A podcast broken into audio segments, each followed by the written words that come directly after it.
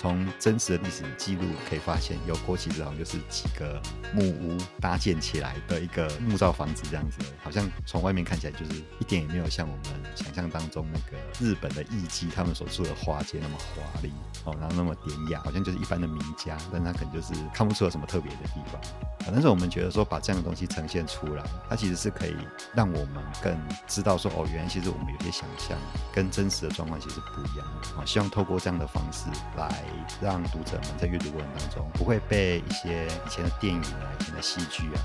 就是变成误导。它其实真实的状况是怎么样？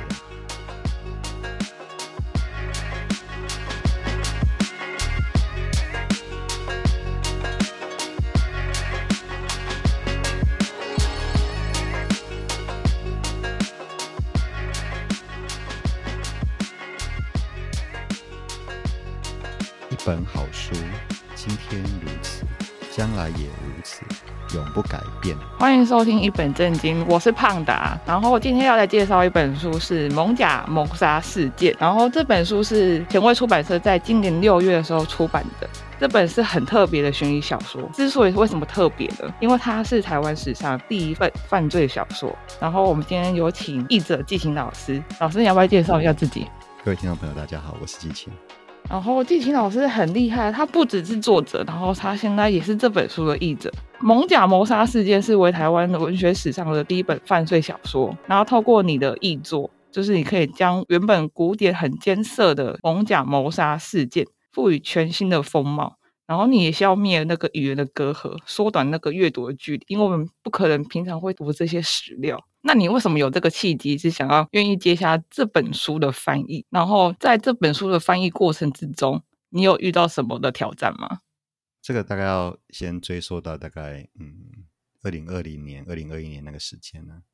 呃，那个时候跟几个朋友一起成立了台湾犯罪作家联会。那这个作家联会，它是一个嗯，犯罪写犯罪小说的作家们彼此互助啊，然后一起促进台湾的犯罪文学发展的一个作家团体。好，那里面当然有很多人啊，作家啦，然后编辑啊，那其实也有一些文学研究者。好，那我们那时候就是成立之后就想说，如果要建立台湾犯罪小说的脉络。那可能要去追溯一些以前的作品，建立台湾自己的犯罪小说的一个独特性，所以我们就去爬梳一些、呃、这些文学发展的历史啊，然后就发现说，哎，这个台湾犯罪文学的起点似乎比我们想象中要早非常非常多。那我们从呃以往台湾文学史相关的一些文学研究啊、就是学术研究上面有发现到，在一八九八年的时候，就有一位在台湾的日本人。哦，那个时候应该算是总督府始政前几年的时候，在台湾的报纸上面有发表了一个小说连载，那叫做《艋舺谋杀事件》。好，那这个其实应该也是学界目前考证台湾最早的一本犯罪小说。那这个连载小说，它其实连载完之后，并没有集结成册。然后，就像主持人刚刚所提到的，它的文体。是比较古典的，因为当时是明治时期啊，所以那个时候他们的文体跟现代的日本文法其实有相当程度的差异。那就算懂现代日文，也没有办法。直接完全理解，呃，那原著小说的故事内容，所以我们就想说，这个故事从被学界挖掘出来，虽然有做一些考证，但是它的全貌其实并没有为一般人所知。我们觉得这样蛮可惜的，所以呢，就决定着手。我觉得这样蛮可惜的，所以就决定着手把这本小说想办法用比较现代化，然后比较大众性的那种翻译的方式，就是把它翻译出来。对，那个是大概二零二二年的时候啊，就是我们成立台湾犯罪作家年会二零二零年，然后后来开始去做这个台湾犯罪史的法书，然后终于决定，我自己本身是在二零二二年，大概就差不多就是一年前了，大概是去年的八月开始找到了这些史料，然后就决定说啊，那还是来翻译看看好了。那尽管它的文体是相当艰涩的，但是觉得就是说，在一百二十五年前的明治时代，台湾就已经有这样子的犯罪小说，我们觉得如果没有让大家看到它的原貌，我觉得都蛮可惜的。好，所以就大概花了半年多的时间，到今年三月吧。嗯嗯。可是那个史料，我看因为一百二十五年前嘛，所以它都是这些当时它发行是在报纸上面。那我看到那些史料，我、哦、这看到一些，我有看到一些就是考古的画面，就是它那些史料都是非常的，比如说那个字都很模糊啊，然后就是其实很不容易阅读。那你怎么克服这一点？我很好奇。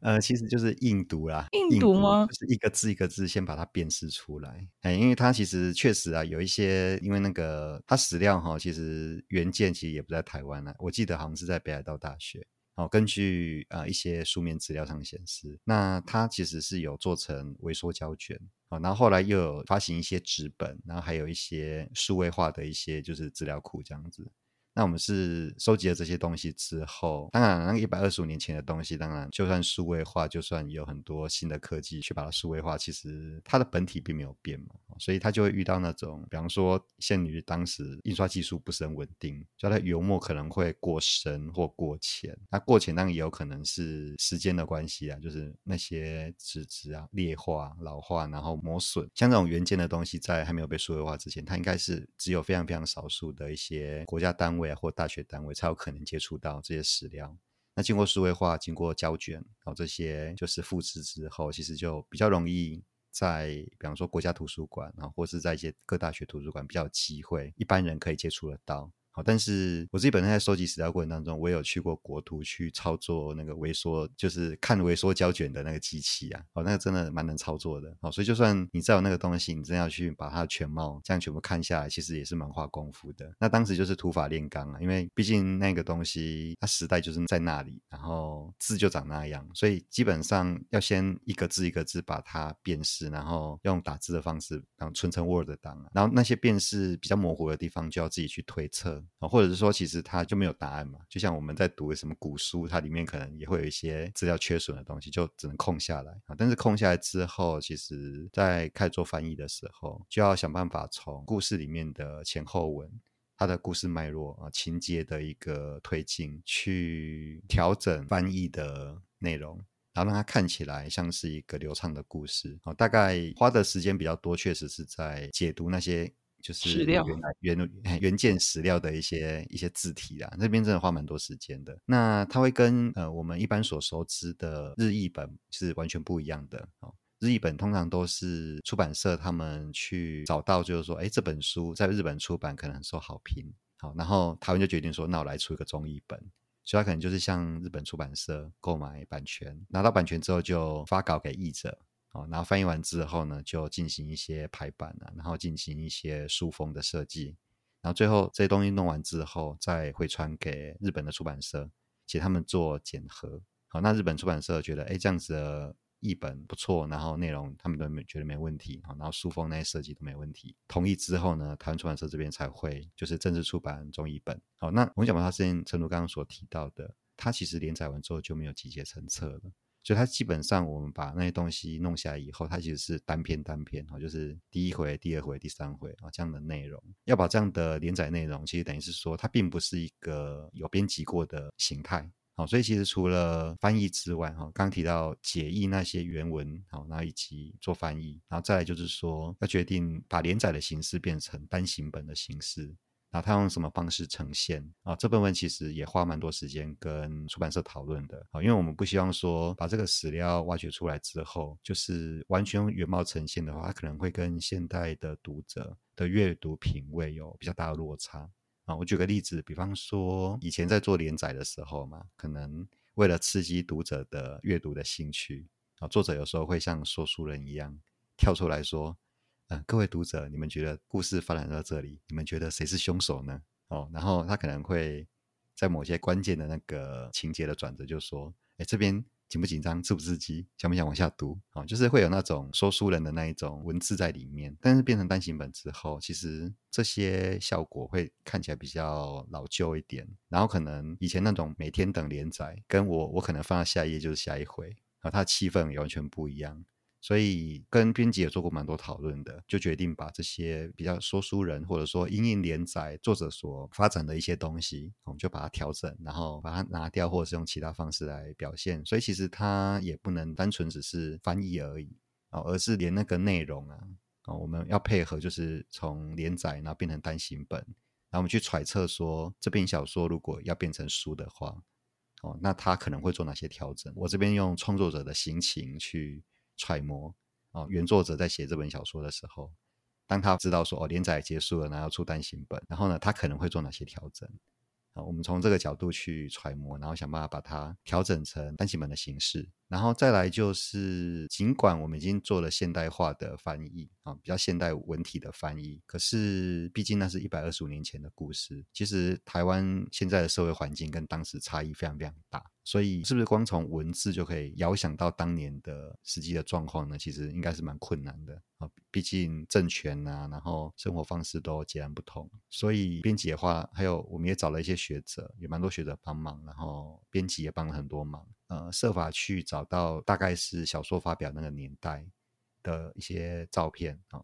或是一些画作、一些图片之类的。那穿插在那个小说里面，都是有一些图片，然后有一些当时的照片，然后方便读者在阅读过程当中可以一边读文字，一边看到这些照片，去在脑中建立一八九八年那个年代的台北或艋舺周边的城市样貌。嗯，因为这个是第一次啊，首度的集结成册，所以编辑这边其实也花了蛮多力气的啊，因为我们没有日译本可以参考，我们必须要从自己本身的发行目的去思考用什么样的方式呈现，虽然很辛苦啊，但是也是很有趣的体验。哦，我读起来我觉得蛮流畅的，就是跟现在的恐怖小说或者是一般大部分会买到现代小说读起来都差不多的感觉，就是完全你没有跟我说的话，我不会觉得说它是一个一百二十五年前的史料翻译成的。然后呢，我因为我后来就是看到最后就是解释嘛，就是说什么其实这一个艋舺谋杀事件是起于一八九八明治三十一年发行于台湾新报上面的作品嘛，它共连载是五十四回。可是它目前它仅存的史料只有五十三回，那其中第三十三回它是空白的，它是不见的。那地奇老师，你为了这个作品更加流畅，那你是重新的算是重新制作了第三十三回，那你是以什么样的角度去切入跟架构这个故事？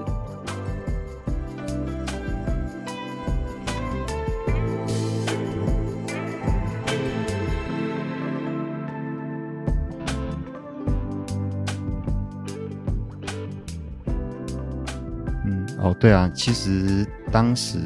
在翻译的时候，确实有遇到那个史料有缺译哈，就是他那个已经不见了，就原件就不见了，其实就等于是完全空白。那那时候的想法是，如果我先想要变成一个流畅然后易懂的现代文读本的话，我们都已经决定要移除原来的连载的内容里面有跟说书形态有关的那些描述。好，那看起来比较像是现代的小说的那种感觉的时候，就会遇到那三十三回应该怎么样处理。当时有几种处理方式啊，第一个就是直接写说本回缺，最简单。对啊，就是反正反正他就是缺啊，我也没办法啊，就本回缺这样子。当然，那因为三十四回他有出现一些新人物啊，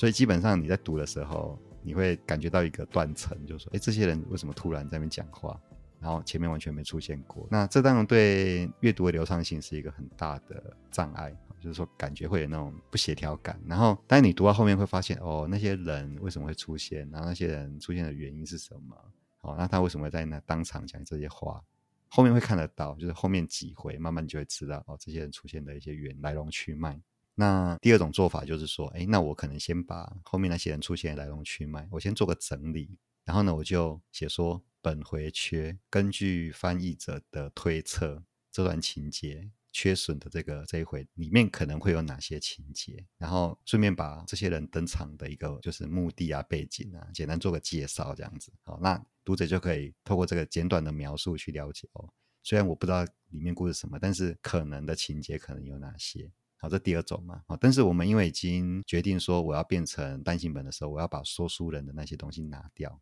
所以这样的处理好像又变成，那我这一回就又变成说书人那个形态嘛。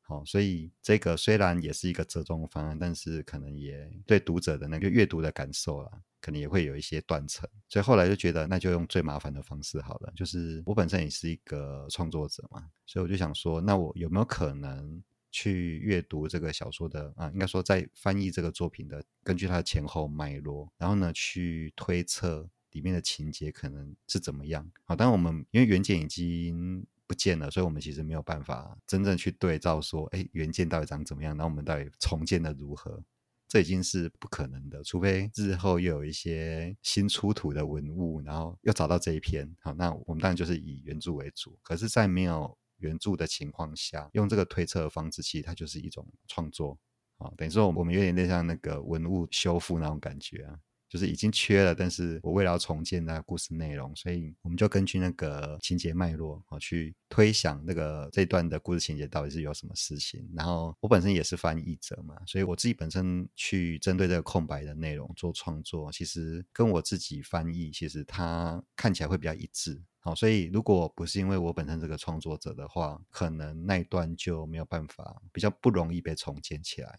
因为他必须要参考一些故事脉络啊、转折啊，然后还考虑到读者在读这一段的时候有没有违和感。好，那种种考量之下，就决定要重建这一段故事。那当然也花蛮多时间去研究，比方说故事的伏笔啊，然后故事转折，然后人物的一个讲话口吻啊，好，就尽可能的根据这前后脉络去去重建。前后也大概花了一个月吧，一个月，对啊，一个月去想，然后还有收集资料啊。毕竟一百二十五年前的故事啊，其实它的时空背景没有办法，我们直接下笔就写对东西这样子。哦，确实，因为我看他故事整个主轴，他的叙事的视角啊，他是以台日在台日人为中心。那因为故事的主角他就是一个哦，比如说他是特务巡查，他就是来台湾的日人，然后他跟另外一个主角，也就是报社记者那个花叶彦雄，所以那故事的起头就是他们是以，啊他们发现，在龙山寺发现一个浮尸。然后开始系列的那个侦查，然后后来就是一些像证人啊，像法医这样接连的登场。然后其实我看他们之前面的时候，前几段他们的对话都会以日文。或者是汉文这种双声道的并行，然后就是阐述出哦，就是台湾人跟日本人这些说话的样貌跟生活习惯。然后我后来追溯到，就是故事背景如果是一八九五年的话，那其实是台湾被日本殖民才第三年吗？就是大概还刚开始，算是有点硬碰硬的时候。嗯，然后呢，就是他，而且他会讲说，就是以那个日本人看台湾人的视角，比如说他们会觉得说，台湾小孩长大之后就是会变成说吸食鸦片的。这些好吃懒做的人，然后或者是就是看到可以描绘看到出就是当时的一些什么呃司法的审知计那个制度，或者是台北警察署跟法医那个职务起来的运作，然后还有大量，尤其是里面我觉得有非常出现大量描述当时的穿着跟衣服，然后我觉得那我阅读起来不只是就是一个故事，他会觉得说哦哦，原来当时候的人他们是这样的的生活的背景。然后是怎样的心态？嗯，对啊，嗯，其实，在翻译过程当中啊，哦，那个，嗯，生活形态，然后社会情境的落差，其实，呃，我在翻译过程当中是非常有乐趣的。在故事背景是一八九八年，哦，那距离总督府始政一八九五年，它其实只有两三年的时间而已。那当然，这个殖民政府进来，他一定会跟当地，也就是当时的台湾本岛，就是会有价值观啊、生活形态，然后对事情的看法的一个很大的出入。而这个出入会导致发生一个案件的时候，哦，那个警察进行调查，他一定会有一些冲撞。哦，那我我觉得在当时那个社会背景下的台湾社会，可能是传统，然后就是清治时代刚结束。那当时的日本他赢了甲午战争嘛，然后跻身于世界列强，然后台湾是他第一个殖民地，哦，是他拿到了第一个殖民地，所以他其实在这个岛上其实做了很多实验。我所谓的实验是文明形态的实验。就是说，他可能明治维新时期所学到的一些新的科学技术，哦，然后比方说新的建设，然后新的一些卫生观念，哦，那这些东西其实是正好可以拿来在台湾做实验。比方说，里面有提到蛮让我自己本身也看了之后，我也觉得非常惊讶，然后又很佩服的是，它里面法医学，可能我们以前对于呃清治时期那时候的法医学，我们就说哦，这仵作啊。然后可能以前看什么包青天或什么施公案，可能会里面的情节是什么拿针啊去看看，拿那个银针然后去看看，就是插在那个尸体身上，然后拔出来之后看看那个银针有没有变黑啊，就是有些人或者是什么把两个人的血就是倒入水里面，然后看他有没有融合在一起。你说滴血认亲那种？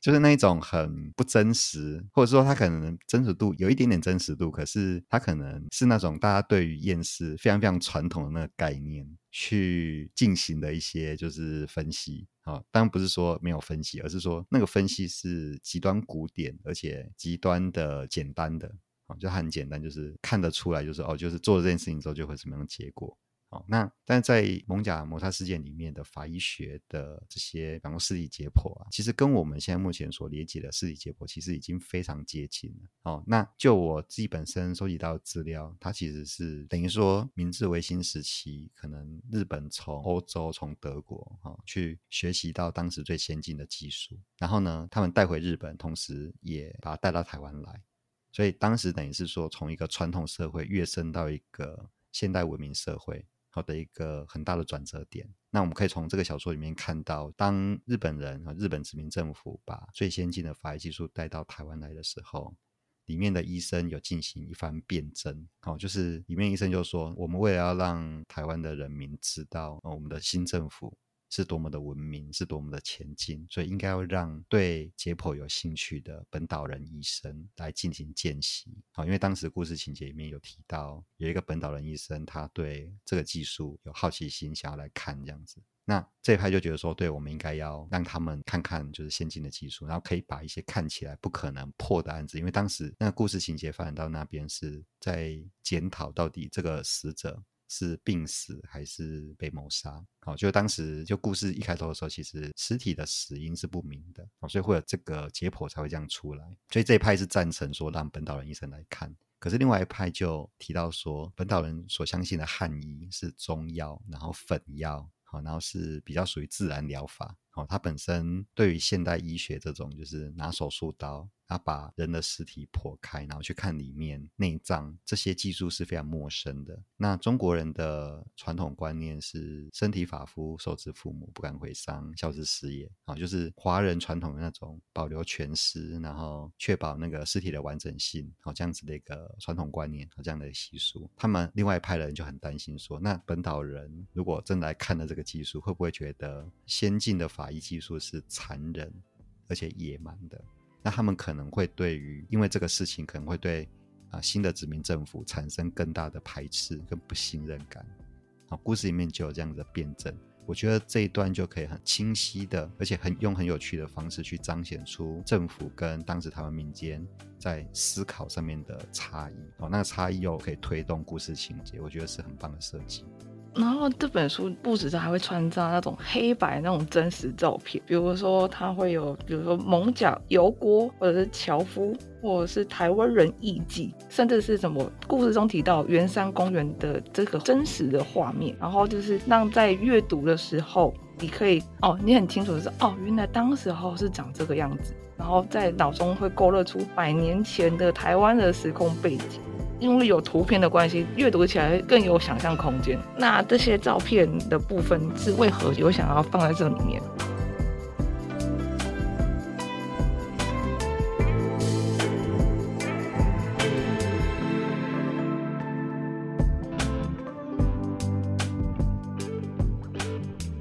就是当时在做编辑的时候，其实文字弄完之后，当然我们觉得小说本身的品质已经蛮好的。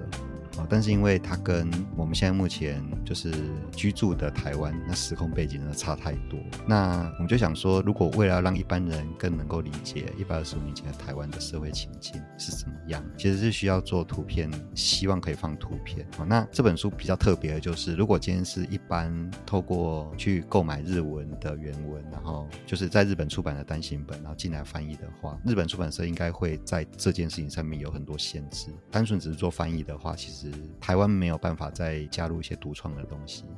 哦，它基本上是要维持原本那个日本的那个原文的版本，它的一个形式。但是因为这本书是第一次集结，然后它基本上是一个史料的内容，所以等于是说在编辑上面有更大的自由度，就是我们自己可以决定这个东西怎么呈现。所以其实这也算是我们在做这件事情的时候学会的事情，就是说我们可能以前看翻译本觉得哎看得很开心呐、啊，它形态就长这样。可是如果说今天没有人告诉你这个东西要怎么翻译，这个东西要怎么编辑，这个东西要怎么呈现，那我们可以做什么？啊，就是那时候有蛮多讨论，是在讨论这个故事应该怎么呈现，这本书应该怎么呈现，才能够让一般人更容易理解，然后达到我们想要的目的。因为我们想要的目的就是，尽管它是一个非常老的故事，一百二十五年前的故事，可是我们希望它用现代化、很现代化、很新颖的风貌呈现。所以我们必须要去克服一些啊、呃，因为这个时代的隔阂而导致在阅读上面的一个障碍这样的问题。好，所以。其实刚做完第一个译稿之后，就开始在讨论编辑的呈现方式，就已经有把要放图片这件事情考虑进来了。当时我们在讨论的有几个重点，第一个是说呢，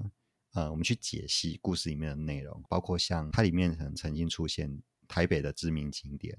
好，比方说它里面有提到油库，好，那油库我们可能很容易想象说，哎，会不会是因为像比方说我们看很多电影嘛，什么《艺伎回忆录》啊。然后什么，就日本或者是欧美，可能在拍这种日本艺伎的时候，它会有很多电影美学上的风格的呈现嘛。或者说，我们可能有时候只能其实亲身去京都一趟，会看到一些老建筑物，他说哦，这个东西就是艺伎住的地方。好，那当然也是美轮美奂，就很漂亮。但是它毕竟是日本本土的花街，那台湾的花街、台湾的油库又长怎么样呢？其实好像很容易会去联想到说，哎，会不会就像日本那样子？但是实际上，呃，日本跟台湾它毕竟是一个是本国，一个是殖民地。然后当时的那个时间点，它其实还是在从清治到日治的这个过渡时期当中。所以他长相一定，我们想象中应该是不一样。结果后来我们就真的去查资料，然后去查图片，哎，发现真的不一样。就是从真实的历史记录可以发现，油库其实好像就是几个木屋搭建起来的一个木造房子这样子而已，好像从外面看起来就是一点也没有像我们想象当中那个日本的艺伎他们所住的花街那么华丽，好，然后那么典雅，好像就是一般的名家，但他可能就是看不出有什么特别的地方。但是我们觉得说，把这样的东西呈现出来，它其实是可以让我们更知道说，哦，原来其实我们有些想象跟真实的状况其实是不一样的啊。希望透过这样的方式来让读者们在阅读过程当中，不会被一些以前的电影啊、以前的戏剧啊，就是变得误导。它其实真实的状况是长这样，那也许从这样的过程当中就可以重建呃，我们对于台湾在日治时代的时候它的真实的状况有更还原，然后更接近真实状况的一个方向，好，会会有这样的说。那故事里面还有另外一个部分是，像当时的虽然蒙甲应该已经是当时最繁荣的地方了，哦，所以他看他故事里面其实不会提到蒙甲这个地方，他也提到比方说五分庄啊、溪口啊这些距离算市中心比较远的地方。那我们可能很容易想象说啊，其实市中心不就开个车啊，五分钟或十分钟就到了这样子，我们会有这种想象嘛？好，但是因为当时的交通建设其实没有非常完备，所以其实除了市中心相对是发展比较繁荣之外，其实其他地方都是住屋很零星，然后其实建设其实都还正在开始而已。那这时候就会需要轿夫。好，我们在查那个历史的照片的时候，就发现啊，其实一些啊，那个我们叫做什么台湾的写真帖啊，就是用照片的方式去记录台湾的当时的生活方式。好，那就会看到一些真实的状况，就发现说哦，原来你要到外地去，你除非自己走路，不然你就是通常都是比较有钱的，或者是比较有经济、比较没问题的，一定会搭轿子。好，那讲到轿子，我们就会想到说。哦，好像就是什么中国形态的轿子有没有？有一个顶啊，然后可能就是四个人，或者是更多人，六个人、有八个人去开一顶轿子，那里面那个轿子可能可以坐两个人、四个人，甚至更多人，就那种很大型的。结果发现，哎，其实照片的显示是最大概就是只能坐一个人，那它就是用比较简单的那个竹子啊，然后编起来的，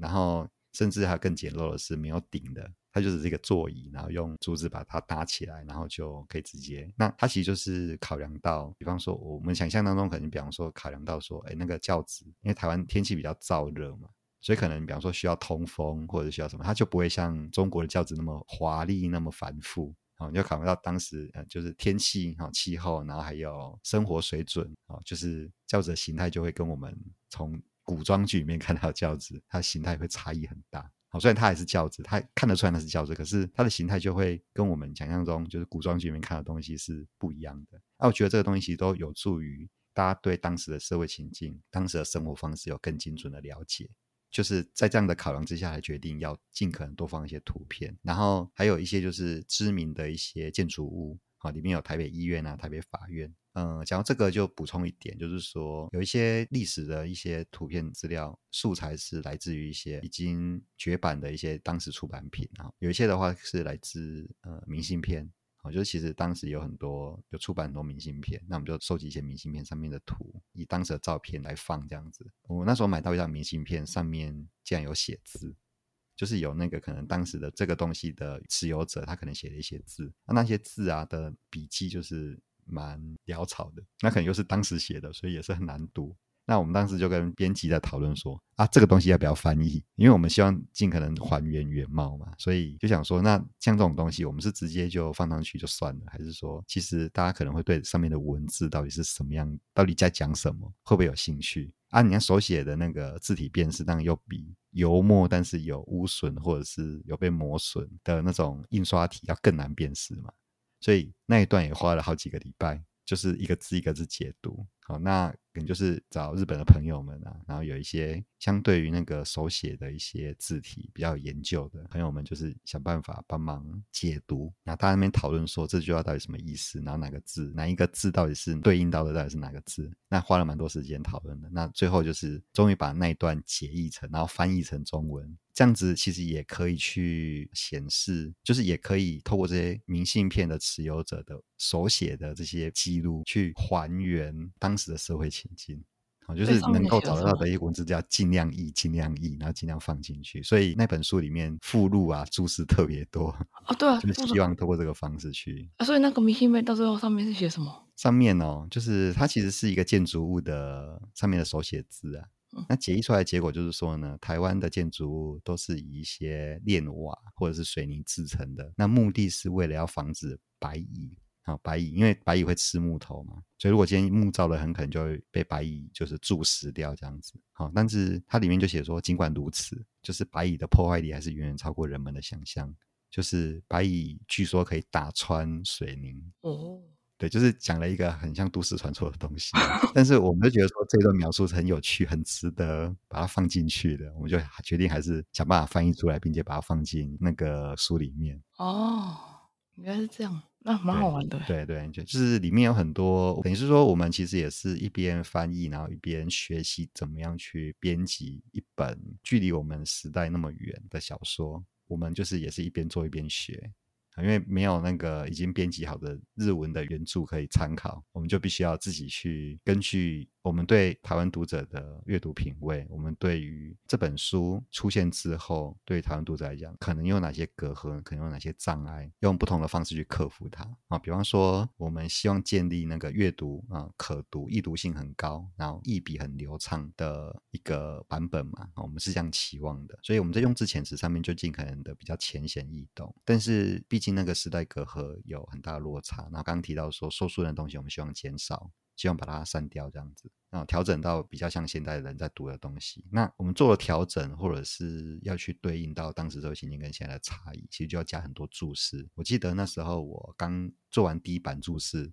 就是条目大概有一两百条，就真的非常非常多，多到爆。它、有些可能是针对名词解释，有些可能是针对我在内容上面做了哪些调整啊？因为我们当不希望说调整完之后大家都会看到调整过的结果，我们是希望看到原来大概其实它是长什么样子。编辑有可能会跟我讲说，一个小说看到一两百条注释，这真的太多了，这多到爆这样子。等于是说，因为我们那个是注释是放那个页尾嘛，哈，就是对附录，就是就是页的旁边嘛，页边这样子，它会有一个区块专门放注释啊，注释多到就是排起来就是已经超过一整页的一半以上了，这其实读起来也是会造成不流畅的感觉。就虽然我们希望那个注释不是全部放最后面，是放在当页的旁边这样子，让大家可以直接参照，不用往回翻，不用往后翻这样子。可是当内容真的太多的时候，它真的会把整个页面都占满。这样其实也会在阅读上有些干扰，所以后来就是依据不同目的啦。好，比方说名词解释，我就还是放原来的地方。可是呢，我自己做个调整，或者是这调整可能两种了。第一种就是刚刚提到说书人的内容，那第二个就是可能原著有一些前后不一。好，比方说连载的时候，可能比方说五写成三啊，或者是地点，可能你明明你知道故事内容就是两个人是同一个地点，可是它名词可能用不一样。好，他可能自己作者忘记，或是人名可能前后不一。然后你在那边调整之后，就发现这个地方需要调整嘛，好，那需要改嘛，然后让它可以前后一致。这样的内容啊，就原本也是注释会把它注在旁边说，因为这是什么，然后我根据前后脉络，我觉得不合理，我就把它改成什么。哦，原本是有这些东西，不同目的有好多个不同的，就等于说我所有的注释会有好几个不同的面向，因为注释真的太多了，然后有些东西描述就很多，所以后来是决定说把，比方说我做调整的部分啊，我做调整的部分我。全部收好之后，把它重新弄一个附录，然后放最后面，那这样就可以减少注释量。好，然后那个刚提到就是只是名词解释的话，我就放在原来的地方。好，那根据不同的目的，我可能就做了好几个目录啊，我们就后面就有好几个附录，是在讲故事的我做了什么调整，或者是故事的那个。原来的，因为这个故事它原本是有一个真实事件启发的，就当时呃，应该说他发表这个小说发表的前一年，呃，有真实在艋舺那附近的水池有真的发现一具浮尸，而且后来经过好几个月都没有破案，所以作者才决定要利用这个悬案去写一个虚构一个侦探小说这样子。好，那我们也有把那个当时的这个案件的新闻记事要把它找出来，找出来之后就是把它放进那个附录里面。我就大概就做了这一堆事情了，然后才取得一个比较平衡的内容，我就是阅读起来不会太，就不会被那些注释干扰。然后我最后又可以看到实际上进行了一些调整，我们就把这些译者所做的调整或者是再创作的这些说明全部放在最后面。好，那有兴趣的读者就可以看完正文之后去看到底调整哪些东西，到底它的背景是什么。好就可以透过，那我们也是透过这个方式去学习怎么样去把一个很老的故事变成现代的风貌，然后呈现给读者，这也是我们学到很多的地方。对啊，听起来我觉得你很用心在于这个翻译，然后跟那个史料，然后你能够透过这本书，你让带领这个所有读者重回这个一八九八的这个时空背景，这种像是纸上旅行吗？穿穿越了解一八九八年的台北市哦，蒙甲地区这样子，对，我觉得还蛮有趣的。然后今天谢谢季行老师跟我们分享，然后我们下次见。好，谢谢主持人。好，谢谢。好，拜拜。嗯，拜拜。老师懂，老师念什么？